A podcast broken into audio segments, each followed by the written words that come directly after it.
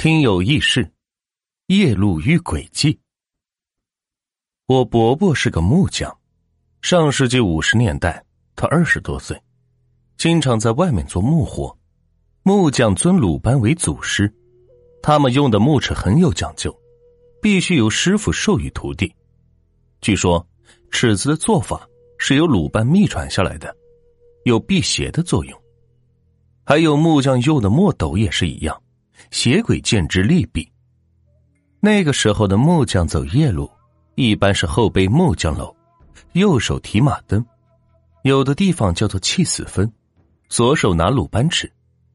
现在不一样了，什么背包啊、万能尺啊、手电呢，还可能有简易的电棍什么的。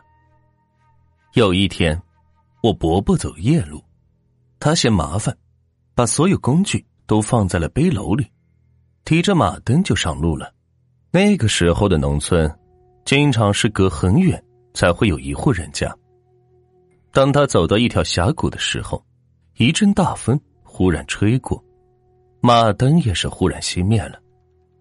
他停了下来，想重新点燃，但是风太大了，怎么也是点不起。他只好借助微弱的月光，慢慢的往前走。走了很久。他终于是走出了峡谷。这时候，一个奇怪的事情发生了，马灯是忽然亮了。他这才知道，刚才是遇到了麻烦。但灯既然亮了，心里也就不怕了。他继续是往前走着，为了安慰自己，边走还是边大声的唱着歌。当他走到一座小山包前面不远的时候，他看到十几个人在小山包那里烤火喝酒。他们看到了他，就叫：“快来聊一会儿天再走吧。”我伯伯心想，确实走累了，就上去了。他走到那里一看，那些人中间是烧了一堆火，火上是烤了几只野兔，用一个大的酒壶轮流在喝酒呢。他和大家是打了个招呼。就在他们两个人之间的空地上，是坐了下来。有人就把酒拿给他，他是喝了一口。啊，呃，真的是好酒啊，芳香扑鼻，入口生香。他也拿出他的土烟，我们这里叫做叶子烟，就是烟叶直接晒干了就卷着抽的那种。然后是每人是发了一卷。他卷好了烟后，拿起一根点燃着的木头，是点起了烟。可是点了很久，怎么也是点不着。